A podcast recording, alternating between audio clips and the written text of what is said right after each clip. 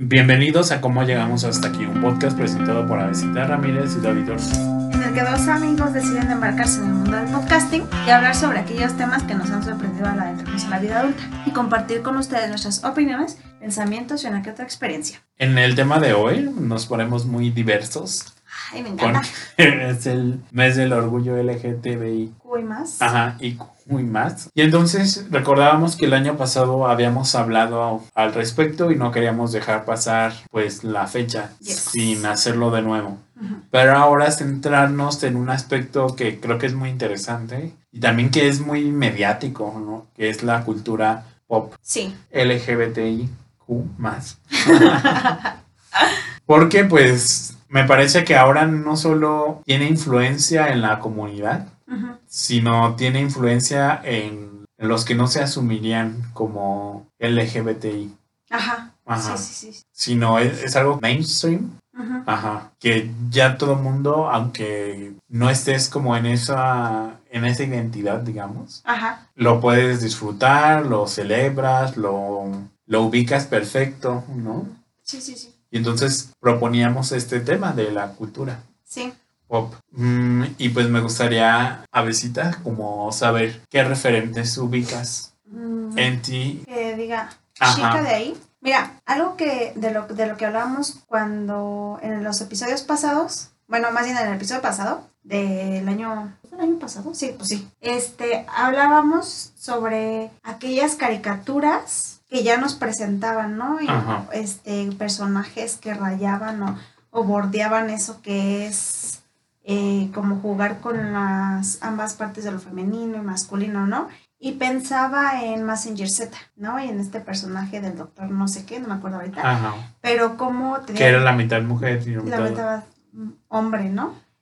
Y, y cómo eso se marca, o por ejemplo Ranma y medio, que al caerle agua se convertía en mujer, Ajá. ¿no? O sea, se me hacen como personajes súper interesantes y que en lo personal pienso en mucho como la cultura japonesa siempre ha jugado con ese tipo de roles. Ujú. O sea, incluso eh, hay algunos bailes que los hombres se visten como mujeres. Ujú. O sea, como desde ahí se trata de hacer una reinterpretación del mundo. Y que de alguna manera creo que mucho de, de los movimientos y de lo que hay detrás del ser LGBT es justamente este asunto de recrear y a lo mejor reestructurar y representar lo que se genera como en solamente lo que es la heterosexualidad, ¿no? Ajá. replanteársela y jugar como en eso. Y entonces vemos ahí diferentes personajes, ¿no? Pensaba un poquito en este asunto de Pedro Almodóvar y cómo presenta a sus personajes en, en por ejemplo, ¿cómo se llamaba esta de... Todo sobre madre. Todo sobre mi madre, o en Hable con ella, y cómo son, pareciera como personas que están siempre en la periferia o en, o en los bordes, pero que a final de cuentas nos acompañan y son parte de, Ajá. y nos enuncian y denuncian posturas que se salen de la norma, pero que qué bueno, porque sin duda alguna a mí le dan más color a la vida, más sentido, no sé. Ajá. Esto que mencionas, ¿no? De las caricaturas, del anime japonés que desde nuestras infancias presentaban como, pues, personajes no propiamente binarios, ¿no? Sino que estaban en el juego del género. Y a mí se me hace interesante porque si las ubicamos en el contexto ac- actual eran avanzadas, ¿no? Para la Sí, época. para su época. Pero se me hace interesante de que en aquella época no nos escandalizábamos. No era como, pues es una caricatura, está bien, X. Y yo- no sé, se pensaría normalmente de que, bueno, cada vez hay más inclusión, cada vez hay más como visibilidad, apertura. Y ahora me da la impresión que causa más escándalo que haya personajes así. Sí, sí, sí, sí. No sé por qué. Si los vivíamos, los vimos en los noventas. Sí, sí, sí. Y ahora cualquier personaje LGBT que aparece en una serie, en una película, es como, hay inclusión forzada, de por qué hay como más queja. No sé si sean más visibles las quejas. Ajá. Ajá. Como de qué necesidad de poner esta historia. Ajá, de que por qué. qué no pueden ser normal, no? Ajá. Así. Y eso sucede, no, me parece que no sucedía en nuestras infancias. No, incluso por ejemplo, veo que, que pensando no bruscamente está Goku Ajá. y entre esos había un personaje, no, es que no estoy segura de si es Goku o es otro, pero es como igualito a Goku, pero tiene cola de gato. Ajá. Y cómo se juega hasta con eso. O sea, el cambio de, de formas de que, o sea, como de prótesis Ajá. y no les ponían un pero. Y ahorita, por ejemplo, pensaba en estas personas que hacen cosplay y también cómo incomodan, ¿no? Ajá. Es que por qué se disfrazan, por qué les gusta mostrarse así. Y son gustos, Ajá. o sea, son, son preferencias, pero no quiere decir que sean malas. Pero como ante aquello que se sale de la norma, siempre tratamos de decirles que son raros. Ajá, ahora como que incomodan, a lo o a lo mejor también antes se incomodaban, ¿no? Pero como éramos niños, pues, A lo mejor no nos percatábamos de la misma forma. Ajá, quizá. Y bueno, ya también pensemos en Madonna, ¿no? Cómo también se volvió un icono tan importante en, para La cultura pop. La, la cultura pop, porque y, Ajá, sí, y- llamaban, ¿no? A Madonna muchísimo, Ajá. su forma de vestir, como incluso... Que a mí polémico. Mm, O sea, me gusta Madonna, pero X. Sí, claro, Ajá, mm, no es como... ajá, no. A mí se me hacen estandartes bien raros, o sea, es algo que ahí sí no comprendo del todo, como por qué escogen, digamos, para reinas así en sus festivales o en, o en las marchas LGBT, ¿por qué siempre va una mujer? Por ejemplo, Ninel Conde aquí en México, Ajá. o Anaí, cosas de esas. ¿Por qué no alguien Está trans o gay o no sé? Sí, está raro. Interesante. Ajá. Pensaba en Lady Gaga, que también es un gran icono, Ah, es un gran icono. y como Lady Gaga, pues sí, también es heterosexual. Ajá. ¿No? Pero, pero sí tiene una forma, no lo voy a negar, muy, muy interesante de plasmar como todas esas relaciones medio andróginas, medio entre también ya como si fuera un alienígena, no sé, es, es que es- siento que es bizarro, ¿sabes? A lo que apunta ahí es a otra cosa. Sí, esa, esa como... De hecho, a los seguidores de Lady Gaga les dicen Little Monster. Ajá, sí, sí, sí. Y siento que es porque ella juega con mucho eso de lo alienígena, lo, Monstruoso. lo monstruoso, lo que no está en la naturaleza, o está pero de manera monstruosa, ¿no? Lo que es temido a lo mejor. A mí Lady Gaga se y ya, o sea, desde aquí se me hace un icono más interesante que Madonna, a lo mejor porque es más de mi época. Ujú, También puede ser. Pero pues Madonna que no tan polémica en los ochentas. Sí, sí era. Ajá, y ahorita que está irreconocible por sus ¿Cirugías? procedimientos estéticos. Ay, no. Ajá, y como bien sexualizada y así. No sé, a lo mejor eso era como lo, lo que hacía ruptura en su época, ¿no? Ujú. Y no sé, Lady Gaga me parece en ese sentido más como interesante. Sí. Ajá. A mí, ¿sabes quién es? Se me hace un icono bien interesante. David Bowie, que también es muy... Ah, sí. Ajá. Fue muy interesante. Fue muy interesante. We can be heroes. Ajá. No, yo tengo así como que amo. Y, y o sea, y pareciera que tampoco no, no, no está entre esos. Miley Cyrus. Mm. O sea, siento que ella, a mí, a mí se me hace una gran, gran cantante y artista. Es una gran cantante. que deja muchísimo y, y, o sea, y siento que ahí no es como sola, o sea, como que ella sí se sale mucho de la norma. En este sentido, ¿te acuerdas que hablabas de la regla de la heterosexualidad? Ajá. Siento que ella juega muchísimo con eso, en esos pasajes. Y que ahí deposita muchísimo de lo que se supone que es anormal en sus canciones. Ajá. O sea, porque, bueno, no sé, también están estas cosas del chisme, de los chismes, ¿verdad? Que nos cuentan, porque pues, Miley no es nuestra amiga y no nos puede confirmar o negar esas historias, pero este, que decían que, por ejemplo, ya ves que fracasó pues su relación con, quién sabe si fracasó. Terminó. Pero, pero terminó. Su relación con Liam Hemsworth. Y decían mucho este asunto de que hay algunas letras, ¿no? Que donde ella dice que esperabas que fuera normal, que actuara de cierta forma, que fuera así o asá, ¿no? Como muy plana o muy así, que me comportara, incluso, y se ven, ¿no? En algunos fragmentos de entrevistas y cosas así, según, ¿no? El fandom, donde se, sí le decía como compórtate y eso, y ella le, le, le responde, ¿no? Con estas canciones de yo nunca podría ser así, o sea, tendría que, que abandonarme a mí para ser como tan normal como tú quieres. En, diga, y, y yo, lo, yo lo pensaba en, en el asunto de la escala de la heterosexualidad, ¿no? Como de sé muy heterosexual, no te salgas de la norma, no te salgas de, de lo que implica ser una gran esposa o una buena esposa, ¿no? Y ella como de, yo no puedo ser eso. Y a mí se me hace increíble Miley Cyrus, de verdad. Sí, es muy sentido. interesante. Y que tiene un pasado pues interesante, ¿no? Porque formó parte de Disney Sí, por muchos sí, años. Sí, sí, sí. Hannah Quizá estaría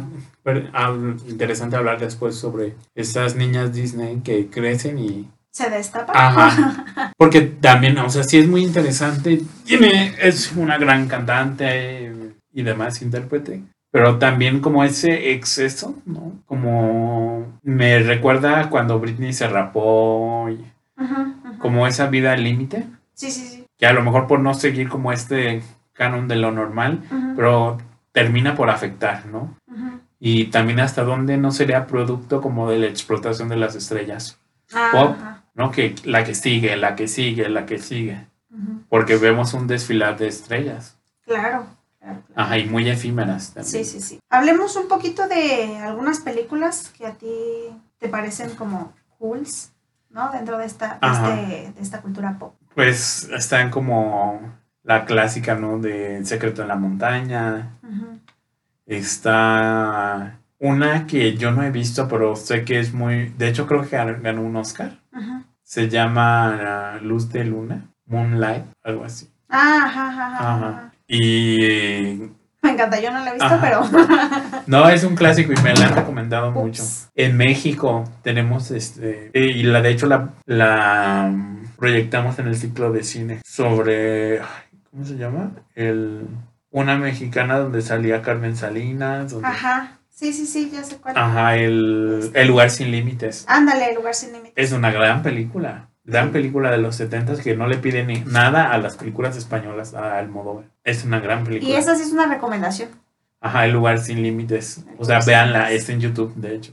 Sí, sí, sí. Preciosa. No la dejen de ver, ¿no? A mí se me hace interesante cómo, aunque antes no había propiamente, pues, cine abiertamente LGBT, Ujú. En el cine hetero había muchísimas como referencias, homenajes. Sí, claro. Ajá, como oculto, no sé si decirlo así, pero sí había elementos muy de la cultura, ¿no? Por ejemplo, pienso en esta película que es una, de hecho es una película con temática religiosa, que es Ben Hur. Ujú. Y Ben Hur, pues es la historia es de Judá Ben Hur, un judío que es alguien adinerado y tiene una gran amistad con un romano. ¿No? Y entonces ocurre como en la época de justo como de Cristo, 30, año 30, del 0 al 33. Ujú. Y él tiene una amistad como muy cercana con, con este otro, otra persona rica que me parece que es romano, o judío pero nobleza. Y entonces en esa relación hay momentos muy, en la película que se ven como mucha carga erótica. Y no necesariamente porque los personajes estuvieran pensados así, pero sí el guion. ¿no? Y de hecho, Charleston Heston, que es el protagonista, era un alguien homofóbico. Ujú. Y no se daba cuenta de que pues ahí había gran contenido como erótico entre hombres en la película que, en la que participaba, ¿no? Y esto por los guionistas y por los directores, por la gente de producción, que mostraban cosas sin decirlo, ¿no? Como lo mostraban veladas, digamos.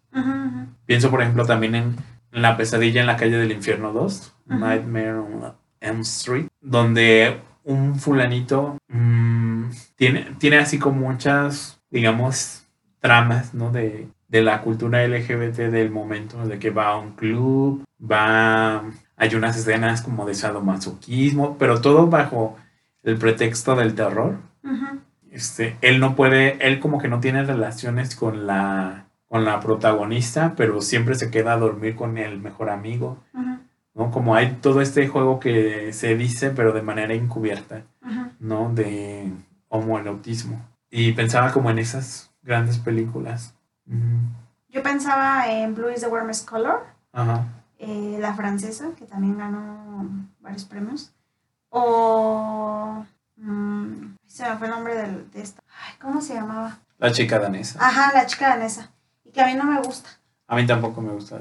Pero muy interesante, Ajá. ¿no? Cómo la pusieron. Y siento que es como la primera película en mucho tiempo, o sea, tan, de tan presupuesto tan millonario. Ajá, para que hicieran eso. pues que muestra, ¿no? Como este esta historia de, de la pintora, del pintor que transiciona.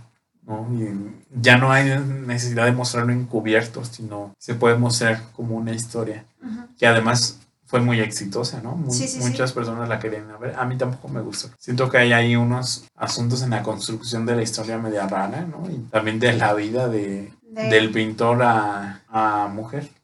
Pero no mujer como. No mujer como la pareja del pintor, que es una mujer fuerte, es una pintora, es independiente, sino mujer como en este imaginario masculino de sumisa, de eh, como insegura, Sí, como sí, sí, sí. de mm, pasiva, ajá, como mujer, pero desde el imaginario masculino. Sí, sí, sí. Ajá, débil, porque siento que no se volvió mujer, sino tonta, nada más. Sí, porque, Sí, o sea, sí, referentes mujeres estaba su, Sí, sí, su pareja, ¿no? Que era alguien muy fuerte y destacado. sí. Que, apa- que aparece como ahí, como un- Culta también. que le da mucho sostén, ¿no? Ajá. O sea, como, digamos, se cambia de relación y ahora ya se vuelve un sostén. Eso es muy interesante. sí. Pensaba justamente ahorita en... Recientemente descubrí entre el mundo esto del K-drama y así, algo que se le llama BL series, o sea, LB o. BL. Y justamente, ¿no? Es como mucho, siento que son más de Tailandia, ya no solamente como realmente de Corea o así, que surgen y son eh, de relaciones entre hombres, ¿no? También Ah. que son, que es- se supone, ¿no? O se entendería que son gays, pero ahí hay una heterosexualidad marcada, ¿sabes?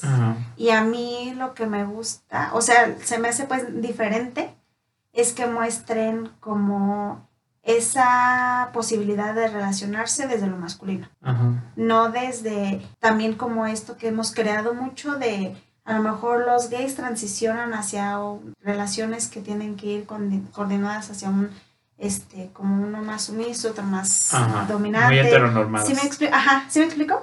Y eso se me hace muy interesante. Claro que sigue habiendo como de todas maneras entre las personalidades algo muy marcado de que uno es un poco más masculino y el otro más tierno, pero hay otros que los dos se ven com- como igual sexual, o sea, como muy sexuales, muy atractivos, muy, muy en lo masculino, ¿no? Y cómo se llevan entre esos dos. Y pensaba en que vi una, se llama unas Together, y así está, Together, Ujú. este, y son con Win Metawin y con Bright, Guartara, no sé qué se apellida, este, que son los, la primera serie Bell que, ve, que vi, y la otra son de King Porsche Couple, que es como, esa sí no me, no recuerdo el nombre de la serie, y son los que te hablo, que son como muy así. Algo que también veo muchísimo a partir ahora de sumergirme mucho en esta cultura tailandesa, creo, sí, sí, de Tailandia, es que hay en la televisión y en muchos de sus programas puedes ver cómo hay esa introducción de, de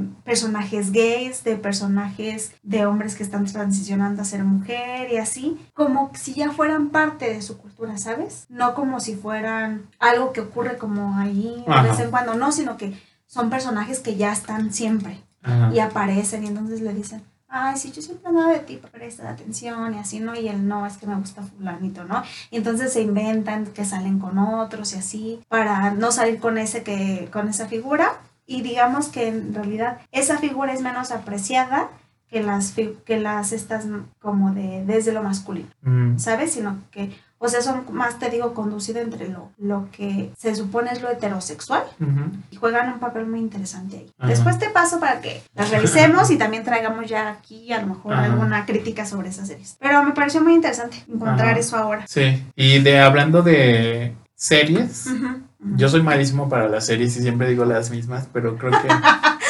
Sense8 para mí es como una gran, gran serie, ¿no? Y Que- yo, no, de y la yo no puedo empezar a verla, te lo juro. ¿No la has visto nunca? No, sí se me ha pasado. La iba a ver desde, desde el año pasado que me No, dijiste. pues no. Y no, o sea, mi- Está muy padre. Perdida, ¿eh? Muy, muy padre. Esa, esa yo diría. Porque también no soy tan bueno para la serie. Sé que hay una muy famosa en Netflix ahorita de Heartstopper. Heartstopper. De también Sex Education, que Ajá. no, yo no he visto. O sea, soy malísimo. Por dos no las, he- no las he visto esas. Es que yo soy muy de eh, Ajá. K-dramas. Y bueno, ya mencionaste esa. Ajá, y ahorita recientemente estos. Ajá. Ajá. Pero sí. ¿Y de música? Mm, ¿A qué, qué himno dirías? ¿Qué canción asociarías inmediatamente? Con LGBT. Ajá. Ay, pues yo, aparte de Sweet Dreams Are Made of This, porque creo que yo, yo en todos lados la promoción esa. Este, La representante oficial de De- canción. para, Promotora. Para mí ese Sweet Dreams Are Made of This. ¿Por qué? No lo sé. Discúlpenme, pero es esa, ¿no? Yo diría que es esa. Y déjame ver nada más, porque creo que tengo, o sea, hay otra que también siento como, como de, de ese mood y es muy de los, de los, de esas, de esos tiempos, que es como Karma Camilio. Karma, Karma, Karma, Karma, Karma Camilio. Ajá. Este, o la de George Michaels, Ajá. Este, Careless Whisper. Ajá. No sé, como que a mí esas se me hacen muy de esas épocas. Pues el mismo Freddie Mercury, ¿no? Ajá. Para, ajá. Mí, para mí esas son como muy representativas. Muy Pero representativas. la mía, o sea, mi super himno es Sweet Dreams Are Made of This. Ajá. Como que esa la, la relación al punch, para loquear. A la cultura sí, y loquears. Ajá. ¿Y tú, David? No sé, soy malísimo. Pero, mm, pues yo creo que actualmente Born This Way de Lady Gaga, o sea, Sí, se ha convertido ¿no? en una canción. En, en español en los ochentas estaba ¿A quién le importa? ah, sí. Con Alaska y Dinarama. ¿Quién importa Ajá. lo que- sí, y ¿no? ya después con Shakira, Con- súper... Talía. Ajá, con Talía. Y yo, Me Thalía. quedé picado con lo de Piqué. con Talía. Chico, la semana pasada. Sí, Ajá. Sí, sí, sí, ese sería mi himno. Sí, en español pienso, pues, ¿no? ¿A quién le importa? Estas dos versiones, no sé si haya alguno más. Como a principios de los 2000 había una canción que no sé en qué idioma estaba, que era como en, como en holandés, no sé, pero no, o era de Europa del Norte, no me acuerdo. Ahí está la de. Dragostea, algo así se llama. Ah, no, yo pensé en Tatu. Ah, sí, también, las canciones de Tatu. Sí, ¿no? Todas. Y me acuerdo que se, a mí se me hacen muy polémicas cuando las veía de niño. Cierto, ¿no? Ajá. A mí me yo, encantaban. "Ah, ¿Qué está pasando en esas, con esas mujeres?